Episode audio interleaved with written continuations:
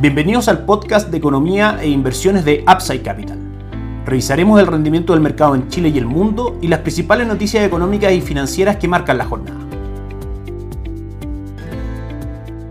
Muy buenos días, ¿cómo están ustedes? Viernes 1 de marzo de 2024, soy Ramiro Galeano, fundador de Upside Capital. Les doy la bienvenida a otra edición más de mercados en Upside Capital. Como todos los viernes vamos con el cierre semanal de mercado, que termina para Chile con la publicación del IMASEC, el índice mensual de actividad económica correspondiente al mes de enero, que crece un 2.5%, muy por sobre las expectativas del mercado, situadas en el 0.6%. Una buena noticia para nuestra economía, sin lugar a duda, un crecimiento de la actividad económica mayor a lo esperado, que eventualmente podría ser bien recibido por parte, por ejemplo, de las cotizaciones de renta variable, de las acciones en Chile, también por las cotizaciones del peso, es decir, ver disminuciones del dólar. Con esta noticia, sin embargo, para la renta fija no es tan buena noticia, dado que un IMASEC muy por sobre lo esperado podría ser mirado por el Banco Central como un foco de presión inflacionaria y disminuir la intensidad con que el mercado espera rebaja de tasa de política monetaria. Como sabemos, la relación es inversa. Si cae la tasa de política monetaria, cae la tasa de mercado y suben el valor de los bonos. De manera que si el Banco Central ve esta noticia, como decíamos, de alguna otra manera como presión inflacionaria y la tasa de política monetaria tiende a demorarse un poco más de lo esperado por el mercado en caer, podría la renta fija local presentar algunas correcciones durante la próxima semana. Ayer también tuvimos noticias importantes desde China, publicación de PMI, índice de gerentes de compra del sector manufacturero, que sabemos de alguna otra manera buscan medir la actividad de, en este caso, el sector manufacturero, otros casos del sector de servicios, específicamente de China. Siendo los resultados de esta medición por sobre 50 puntos, se considera que la actividad está en expansión, por debajo de 50 puntos se considera que está en contracción y por supuesto es muy relevante el resultado respecto a lo esperado. Ayer tuvimos el PMI manufacturero oficial que marcó 49.1 puntos en China, en línea con lo esperado, pero levemente por debajo del PMI anterior en 49.2 puntos. El mismo PMI de manufactura, pero medido por la agencia Caixin, marcó 50.9 puntos en zona de expansión y por sobre lo que esperaba el mercado. El PMI compuesto finalmente de la economía, China marca 50.9 puntos en línea con lo esperado por el mercado. Noticias que eventualmente podrían incidir en las cotizaciones del cobre y el dólar en Chile. Si pasamos al calendario económico semanal, las principales noticias que tuvimos en las principales economías del mundo fueron las siguientes. El día lunes las ventas de viviendas nuevas cayeron en Estados Unidos más de lo esperado por el mercado, marcaron 661 mil versus el mercado que esperaba 688 mil. Los niveles de confianza también cayeron en Estados Unidos a 106 puntos desde 114 según la medición de confianza del consumidor de, Conference Board. El Producto Interior Bruto también cayó en Estados Unidos respecto a la revisión anterior, correspondiente al 3.3%. En esta revisión cae al 3.2%. Nos referimos, por supuesto, al Producto Interior Bruto trimestral del cuarto trimestre de Estados Unidos. Ayer probablemente la noticia más importante de la semana, el precio del gasto en consumo personal en Estados Unidos, el indicador favorito de la Reserva Federal para medir el comportamiento de los precios marca en línea con lo esperado por el mercado en sus mediciones totales y subyacentes, anuales y mensuales, lo cual fue una buena noticia. Las peticiones semanales por subsidio de desempleo en Estados Unidos tendieron a subir a 215.000 versus las 209.000 esperadas por el mercado. La inflación en Europa marcó hoy día en la mañana un 2.6% por sobre el 2.5% que esperaba el mercado, pero por debajo del 2.8% de la medición anterior. Y también durante el día conoceremos el PMI manufacturero de Estados Unidos. Con todas estas noticias veamos cómo reaccionaron los principales activos e índices que monitoreamos constantemente aquí en mercados en Upside Capital durante la semana. Comenzamos por el IPSA, que ayer subió fuerte de nuevo un 1.66%, anotando máximo histórico en 6.449 puntos. Hoy marca un alza también del 0.39% en 6.475 puntos, nuevamente marcando máximos históricos, probablemente impulsado al alza por el IMASEC que comentábamos, las acciones más transadas son Sukimich B, que sube un 2.71%, Banco Santander, que sube un 1.96% y la TAM, que cae un 0.91%. El índice mantiene un excelente retorno durante los últimos 30 días del 8.2% y recordemos nuestra recomendación de inversión en fondos mutuos de renta variable local por parte de Itaú, Itaú Todo este Chile Equities y por parte de Principal Capitales Acciones Chilenas. El dólar ayer cayó fuerte, 11 pesos, luego de esta cifra por parte de Estados Unidos de que el precio en gasto en consumo personal, marcaba en línea con lo esperado por el mercado, pero por debajo de la medición anterior, lo cual de alguna otra manera acerca el comienzo del ciclo de rebaja de tasa de política monetaria y debilita el dólar en el mundo, debilitándolo también en Chile, como decíamos, cayendo 11 pesos. Hoy cotiza en 964 cayendo 3 pesos, probablemente impulsado también a la baja por el dato de IMASEC. La semana tuvo una apertura en 982, máximo en 991, mínimo en la apertura hoy día en 960 y está cerrando, como decíamos, en 965. El cobre ayer subió un 0.17% en 3 dólares con 84 centavos, cerró sus cotizaciones, hoy cae un 0.32%, no recibe de buena manera los datos de PMI desde nuestro punto de vista favorable. En China cotizan 3 dólares con 83 centavos, aún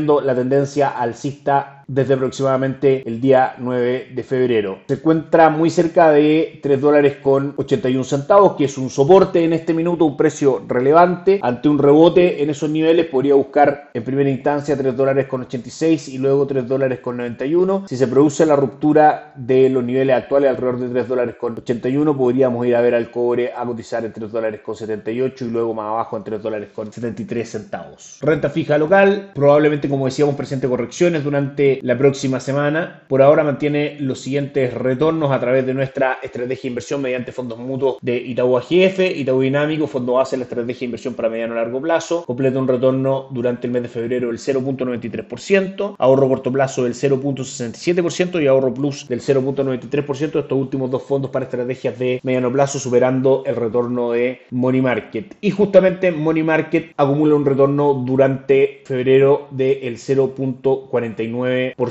Nuestra recomendación de inversión, por supuesto, se basa en el ciclo de rebaja de tasa de política monetaria, cuyas expectativas están centradas aproximadamente en el 4% para el segundo semestre. Rebaja de tasas que aumenta el nivel de valorización de renta fija local en desmedro de caídas en los retornos de fondos money market. Las expectativas de rebaja de tasa de política monetaria por parte de la Reserva Federal siguen estando a partir del mes de junio con un 53.7% de probabilidades de que se rebaje la tasa de política monetaria al rango inmediatamente anterior esto es del 5.25 al 5.5% a el 5% al 5.25%. La tasa del bono del tesoro a 10 años de Estados Unidos termina la semana con un alza de 2 puntos, comenzamos la semana en 4.25, terminamos en el 4.27%, el dólar index cotiza en 104,14 en un canal lateral, por la parte superior en 104,20 por la parte inferior en 103,50. Rompe finalmente la tendencia alcista que traía desde fines de 2023 con este dato de precios del gasto en consumo personal en Estados Unidos en línea con lo esperado y comienza como es normal esta lateralidad dado que aún esta cifra está muy por sobre lo esperado por la Reserva Federal. En Asia la jornada es muy positiva con el Nikkei 225 de Japón avanzando un 1.9%, el Hansen de Hong Kong avanzando 0.47 y el índice de Shanghai avanzando 0.39. En Europa el DAX alemán avanza un 0.37 y el Eurostock 600 un 0.44 en una jornada donde la renta variable europea valora la caída respecto a la medición anterior del IPC. Y Estados Unidos que ayer tuvo una buena jornada subiendo Dow Jones un 0.02%, S&P 500 un 0.39 y Nasdaq un 0.83%, luego de, como decíamos, precios del gasto en consumo personal en línea con lo esperado. Hoy Dow Jones cae levemente un 0.09% en la apertura, S&P 500 sube un 0.05% y Nasdaq avanza un 0.12%. Eso es todo por hoy, que esté muy bien, tengo un excelente fin de semana, nos encontramos el lunes.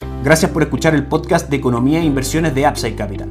Te invitamos a visitar nuestro sitio web www.upsidecap.cl y contactarnos para brindarte una asesoría objetiva, sin sesgo y con una mirada global para tus inversiones.